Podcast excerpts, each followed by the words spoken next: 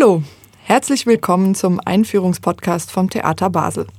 Das hier ist die Stückeinführung zum Mitnehmen für alle, die sich unterwegs informieren möchten oder die keine Zeit haben, um zur Einführung vor Ort zu kommen. Heute geht es um das Schauspielstück König Theresias, inszeniert von der Regisseurin Leonie Böhm. Mein Name ist Nadja Kamesi und ich spreche heute mit Angela Osthoff, Schauspieldramaturgin am Theater Basel. Hallo Angela. Hallo Nadja. Angela, der Abend, über den wir heute sprechen, der trägt einen Titel, den man so nicht kennt eigentlich. Mhm. Äh, Im Untertitel wird auch schon verraten, es ist eigentlich eine Bearbeitung von Sophokles König Ödipus. Ähm, aber lass uns doch trotzdem jetzt mal bei diesem Mythos anfangen. Worum geht's da? Kannst du unsere Erinnerung auffrischen? Na klar. Also die Geschichte erzählt oder der Mythos erzählt, dass Laios der König von Theben ist und Laios kriegt ein Orakel aus Delphi und dieses, äh, der Orakelspruch ähm, heißt, dass äh, ein, er einen Sohn bekommen wird und dieser Sohn ihn umbringen wird und seine eigene Mutter heiraten wird. Und Laios setzt also alles daran, diesem Orakelspruch einen Strich durch die Rechnung zu machen, ähm, versucht seiner Frau fernzubleiben und man möchte meinen, dass er das eigentlich in der Hand haben könnte. ähm, sie möchte aber unbedingt Kinder bekommen, Jokaste, seine Frau, und sie macht ihn eines Abends so betrunken, ähm, dass neun Monate später Ödipus auf die Welt kommt. Ödipus mit dem sprechenden Namen Oedipus Schwellfuß die Eltern beschließen nämlich kurzerhand nach der Geburt des Sohnes, äh, ihn gleich auszusetzen. Und zwar mit durchbohrten ähm, und zusammengebundenen Füßen ins nahegelegene Gebirge, ins Geteiron. Und dort findet ihn ein Hirte, der Mitleid hat mit dem Jungen und ihn weiterträgt in das benachbarte Königshaus Korinth. Und dort wächst Ödipus im Glauben, der Sohn des Königspaares äh, Polybus und Merope in Korinth zu sein auf. Ihm wird nicht erzählt, dass er eigentlich ein, ein Findelkind ist und ähm, wächst bei Merope und bei Polybus auf. Und ähm, äh, im Erwachsenenalter geht er selber nach Delphi zum Orakel und bekommt dort denselben Spruch, den sein Vater Jahre vorher auch schon eingeholt hatte, nämlich, dass er seinen Vater umbringen wird und seine Mutter heiraten wird. Dann beschließt er kurzerhand, nicht nach Korinth zurückzukehren, sondern kehrt äh, Korinth den Rücken und geht, wie es der Zufall will, schnurstracks nach Theben in sein wahres Elternhaus. Mhm. Ähm, und auf dem Weg trifft er, wie es der Zufall will, seinen Vater Laios, und Ödipus ist ein ziemlich jähzorniger Charakter und die beiden geraten durch eine Nichtigkeit in einen Streit und er schlägt seinen Vater. Und damit ist der erste Teil des Orakelspruchs im Prinzip erfüllt. Er geht weiter nach Theben und Theben wird gerade zu dieser Zeit von der Sphinx belagert, einem beflügelten Mischwesen, halb Frau, halb Löwe, halb Greif. Und diese Sphinx stellt jedem ähm, Ankömmling ein Rätsel. Und dieses Rätsel, das Ödipus gestellt bekommt, kennen wir alle. Das berühmte Rätsel, wer geht am Morgen auf vier Beinen, mittags auf zwei Beinen und am Abend auf drei Beinen. Und Ödipus ist der Erste, der dieses Rätsel lösen kann. Er sagt, ich bin es, ist der Mensch. Und die Sphinx stürzt sich daraufhin vom Felsen. Ödipus hat die Stadt gerettet und bekommt als Belohnung Jokaste, seine Mutter, zur Frau und wird selber König von Theben. Und an der Stelle setzt dann die sophokleische Tragödie ein. Ähm, Theben wird von der Pest in Bann gehalten, Ödipus ist König und äh, ein Orakelspruch wiederum besagt, dass eine alte Schuld auf der Stadt liegt und diese alte Schuld äh, gesühnt werden muss, bevor ähm, die Pest wieder verschwindet. Und Ödipus, der neue König, setzt alles daran, diese Pest ähm, ja, zu vertreiben. Ähm, und ähm, dann beginnt im Prinzip der erste Kriminalprozess der Literaturgeschichte, weil Ödipus als Ermittler und als Täter sich auf die Suche macht nach dem Übeltäter, weswegen die Götter die Pest geschickt haben. Und in einem sehr schmerzhaften Prozess der Selbsterkenntnis erkennt er, dass er selber der Schuldige ist, dass er derjenige ist, ähm, der die, ja, die Schuld auf die Stadt geladen hat, weshalb die Pest geschickt worden ist. Also ähm, indem er seine Mutter geheiratet hat? Indem er seine Mutter geheiratet hat und seinen Vater erschlagen hat. Mhm. Ähm, Ödipus blendet sich selbst, Jokaste, seine Mutter und Frau, nimmt sich das Leben und am Ende der Tragödie bei Sophokles wird Ödipus aus der Stadt vertrieben oder äh, ja, äh, verlässt selbstständig die Stadt. Ein richtiger Aufsteller, wie so oft. Äh, in der griechischen Antike.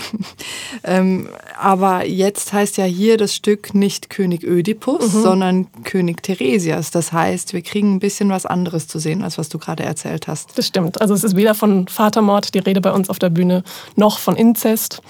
Ähm, und das ist bei, für Leonie Böhm, für die Regisseurin, eigentlich total typisch. Also sie sucht sich eigentlich immer einen Klassiker raus, inszeniert den aber nie klassisch, wenn man so möchte. Also man hört nie oder kriegt nie die Originalgeschichte, wie sie im Buch steht, präsentiert und auch nie unter dem Originaltitel, sondern der Titel, den, den sie sucht, geht immer so haarscharf an dem Originaltitel vorbei. Also die Stücke heißen zum Beispiel ähm, Young Faust, nicht Faust, die Räuberinnen, nicht die Räuber.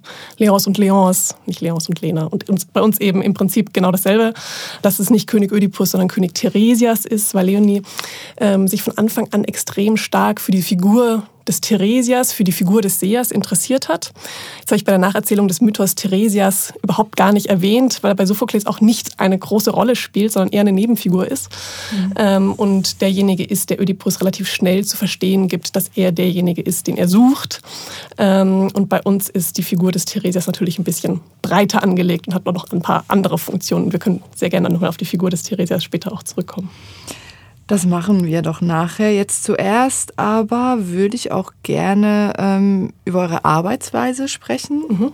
Es war eigentlich nicht von Anfang an klar, dass ihr diese Verwechslung quasi ähm, anstellen wollt, dass jetzt Theresias an die Stelle von Ödipus ähm, gestellt wird, im Titel zumindest. Ähm, wie seid ihr vorgegangen? Wie ist das entstanden?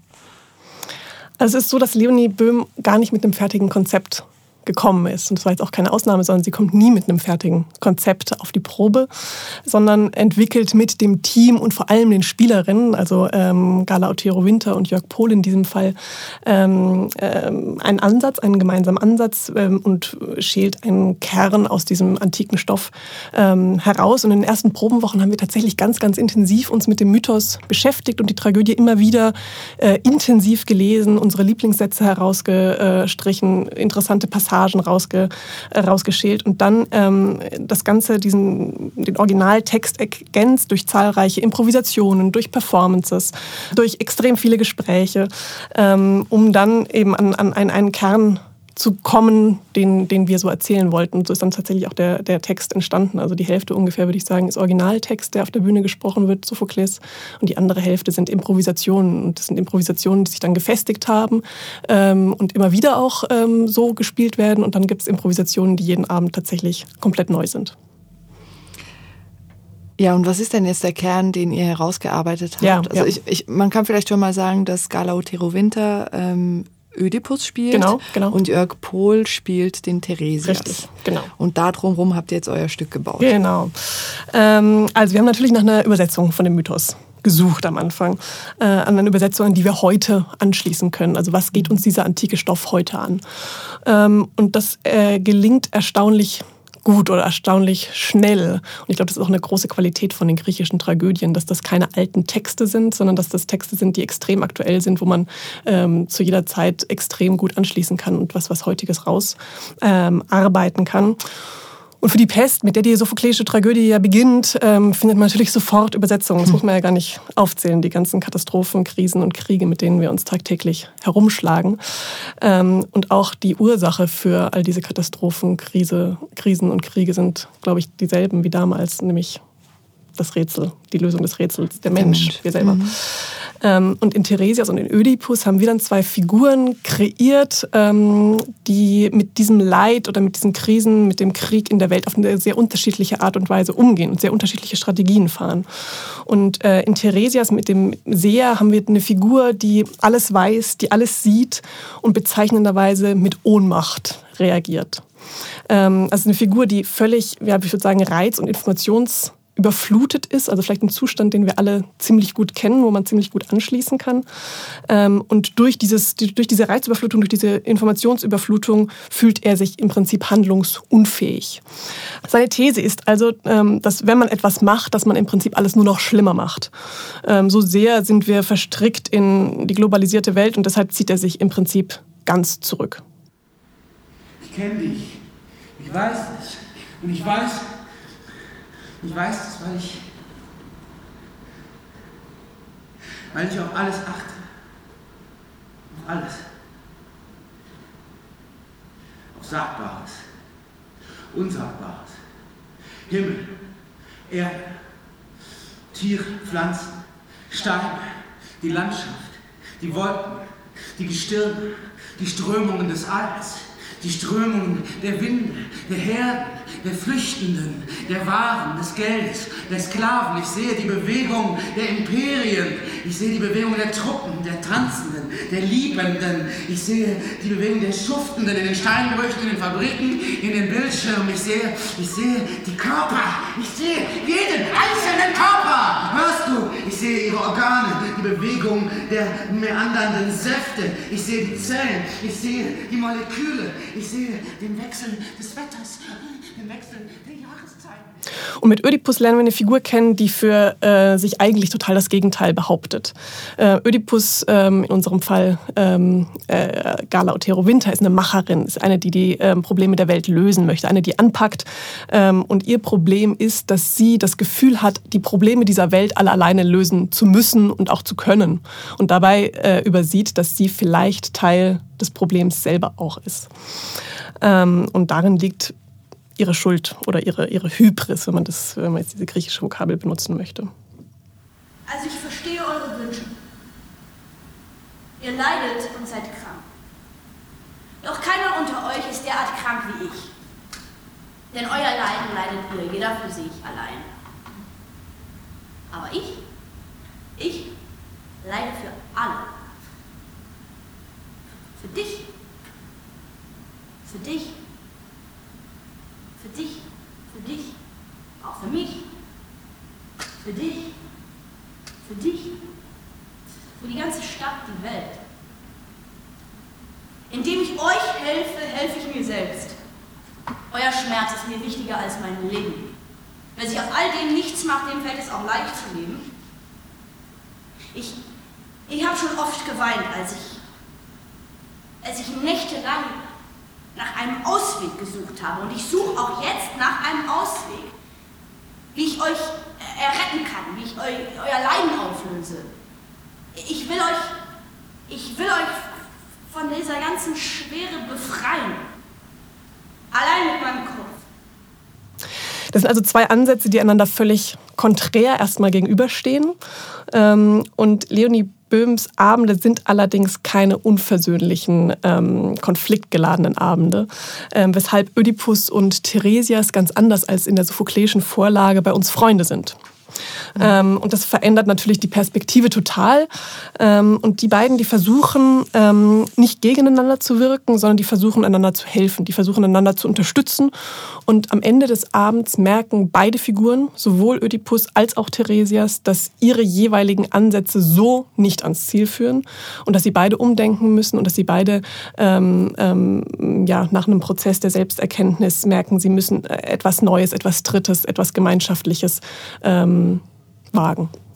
An dem Punkt könnten wir ähm, nochmal auf Theresias zurückkommen, Ja, den wir bis jetzt noch nicht so, so stark beleuchtet haben, obwohl er ja titelgebend ist in Ja. diesem Fall. Ja. Ähm, genau, wer ist er? Also Theresias hat eine extrem interessante Biografie und er ist eigentlich die Seherfigur der griechischen Mythologie, neben Cassandra, die man vielleicht noch kennt, oder Kalchas. Ähm, Und der Mythos erzählt, dass er zwei sich paarende Schlangen auf dem, auf dem Weg gesehen hat und darüber so empört war, dass er seinen Spazierstock genommen hat und diese Schlangen erschlagen hat. Ähm, Und als Strafe für diesen Mord an den Schlangen wurde er dann äh, von einer Göttin in eine Frau verwandelt. Und ähm, sieben Jahre später geht er wieder spazieren, dieselbe Strecke, selber Ort und sieht wieder zwei Schlangen beim Sex und ist wieder genauso empört wie beim ersten Mal und erschlägt diese beiden Schlangen wieder mit seinem Spazierstock und wird zurückverwandelt in einen Mann. Er war also dann die einzige Figur der griechischen Mythologie, die im Prinzip beide Geschlechter kannte. Ähm, und dann gab es einen Streit zwischen Zeus und Hera, dem Elternpaar des, des, des griechischen Olymp. Ähm, und die, die beiden haben ja ständig gestritten und in dem Fall haben sie sich äh, gestritten um die Frage, wer mehr Lust beim Sex empfindet, Mann oder Frau. Und haben Theresias zu Rate gezogen als Schiedsrichter, weil er ja derjenige war, der beides, Beide Seiten beide, beide Seiten kannte. Genau. Ähm, und Theresias Antwort war, es gibt zehn Teile in der Lust. Und neun Teile gehören der Frau und ein Teil gehört dem Mann. Klares Verdikt, würde ich sagen. Absolut. Und Hera war aber so wütend, dass Theresias das weibliche Geheimnis sozusagen ausgeplaudert hat, mhm. dass sie ähm, ihn äh, zur Strafe mit ähm, Blindheit geschlagen hat. Und jetzt gibt es in der Götter Welt die Regel, dass wenn ein Gott jemandem ein Geschenk, sei es auch ein vergiftetes Geschenk, macht, ein anderer Gott das nicht rückgängig machen kann. Mhm. Ähm, Zeus konnte also nur mit einem Gegengeschenk reagieren und hat ähm, Theresias die Sehergabe und ein langes Leben geschenkt. Ob das ein guter Ausgleich ist, dann eine andere Frage. ähm, Jetzt steht bei diesem Abend auf der Bühne neben den beiden DarstellerInnen auch noch eine Musikerin, Fritzi Ernst. Mhm. Und sie ist immer da und äh, mit ihrem Keyboard und sie spielt auch. Ähm, wir hören gleich mal kurz rein.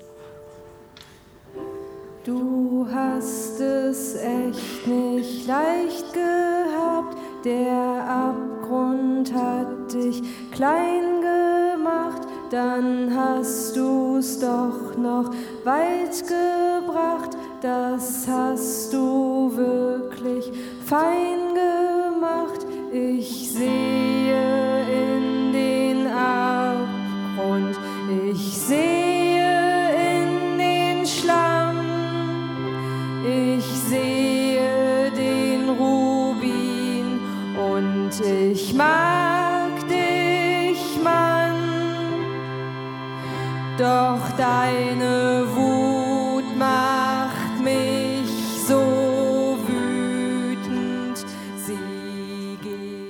Warum habt ihr euch entschieden, dass Fritzi Ernst auch so prominent auf der ja. Bühne steht? Ja. Also es ist ja in griechischen Tragödien immer so, dass es einen Chor gibt und der eine ziemlich prominente, wichtige Rolle in den Tragödien spielt, als ähm, kommentierende, befragende und mitfühlende Instanz. Und ähm, Fritzi Ernst ist quasi unser Mini-Chor oder unser One-Woman-Chor, ähm, der die emotionalen Innenwelten der beiden Spielerinnen so ein bisschen spiegelt. Und ähm, das Besondere ist vielleicht auch noch, dass sie im Kostüm eines Satyrs auf der Bühne ist. Mhm. Und Satyre sind diese Mischwesen aus entweder Bock oder Pferd und Mensch, Mann, ähm, die die lustigen Begleiter des Theatergottes Dionysos waren, zu dessen Ehren ja die ähm, Dionysien gefeiert worden sind und die Tragödien ähm, aufgeführt wurden. Ähm, und äh, in diesem Kontext, also Chor und ähm, historischer Theaterkontext des, der Satyren, ähm, ähm, spielt sie da die Rolle als, als Live-Musikerin. Und die Lieder, die man am Abend hört, die stammen im Prinzip fast alle aus der Feder von Fritzi Ernst auch. Ähm, einige sind für den Abend selber komponiert worden und viele stammen aus ihrem ähm, Debütalbum, was ähm, letztes Jahr erschienen ist unter dem Titel Keine Termine. Ähm, und dann gibt es noch weitere Lieder, die Sie bestimmt aus anderen Zusammenhängen kennen. Und auch die Bühne äh, spielt eine große Rolle mhm. hier. Gut, wann ist das nicht der Fall? Aber also man sieht das auch auf den Bildern der Produktion beispielsweise. Da geht ein riesiger Riss ja. durch diese Bühne. Das mhm. sieht sehr eindrücklich aus. Ähm, Warum? Ja, also ich finde es eine ganz tolle, sehr schlichte Bühne, also wirklich so ein diagonaler Riss, der die Bühne in zwei Teile aufspaltet. Mhm. Ähm, und dieses, dieses Bühnenbild ist inspiriert vom delphischen Orakel, was in der Tragödie ja eine sehr große Rolle spielt, mhm. ähm, wo Oedipus dann zum Schluss hingeht und äh, erfragt, wie er äh, die Stadt vor der Pest erretten kann. Ähm, und äh, die Geschichte erzählt, dass es eine äh, Pythia gab. Das war die ähm, Priesterin des delphischen Orakels und die saß ähm, angeblich über einer Erdspalte, aus der Dämpfe aufgestiegen sind und sie in Trance versetzt haben. Und ähm, in diesem benebelten, heilen Zustand hat sie dann ihre Sprüche verkündet. Möglicherweise ist das alles ein Übersetzungsfehler und es ist nur ein spiritueller Hauch, über den da in, der, in den Quellen gesprochen wird. Aber wir haben das alles sehr, sehr physikalisch genommen ähm, und deswegen spielt ähm, dieser Orakel-Erdspalte mit sehr viel Nebel und Licht eine extrem große Rolle und ist fast wie eine vierte Mitspielerin auf der Bühne. Ja, und zum Schluss möchte ich gerne noch kurz auf die Kostüme eingehen ja. ähm, und die Kostümbildnerinnen. Das sind Helen Stein und Lena Schön. Mhm. Ähm, sie arbeiten immer wieder mit Leonie Böhm und so auch jetzt. Und äh, was haben Sie sich überlegt? Ja, also Sie arbeiten vor allem auch jetzt äh, nicht nur mit Leonie Böhm, sondern man kennt Ihre Handschrift vielleicht auch schon aus anderen Inszenierungen. Also mhm. zum Beispiel haben Sie die Kostüme gemacht von Onkel Vanya, Mhm. Ähm, und letzte Spielzeit vom Ende der Welt, wie wir es kennen, und auch von Hotzenplotz haben sie die Kostüme jeweils gestaltet. Mhm. Also die Handschrift kennt man vielleicht schon so ganz gut. Und im Fall von Leonie Böhm ähm, arbeiten sie meistens so, dass die Kostüme während des Probenprozesses entstehen. Das geht auch tatsächlich gar nicht anders, weil ähm, von Anfang an gar nicht klar war, spielt Gala Ödipus oder spielt äh, Jörg Ödipus und äh, sich das erst mhm. im Laufe, oder haben wir zwei Ödipusse auf der Bühne oder zwei Theresiasse auf der Bühne und sich das erst im Laufe des Prozesses ähm, so herauskristallisiert hat. Ähm, und so viel möchte ich eigentlich gar nicht über die Kostüme verraten. Ähm, vielleicht so viel, dass ähm, Ödipus und Theresias ja im Laufe des Stückes eine, einen starken inneren Wandel, eine Selbsterkenntnis durchmachen. Ähm, und diese Verwandlung wird sehr stark durch das Kostümbild gestützt. Ähm, das heißt, man darf sich am Ende auf ähm, ja, eine Überraschung freuen und auf ein sehr starkes Schlussbild. Ja, da freuen wir uns doch drauf. Vielen Dank für diese Einführung, Angela. Sehr, sehr gerne. König Theresias können Sie in der Spielzeit 21-22 noch bis zum 24. Juni im Schauspielhaus sehen. Das Stück dauert gut eine Stunde 30 Minuten ohne Pause. Mehr Infos gibt's auf unserer Webseite www.theater-basel.ch.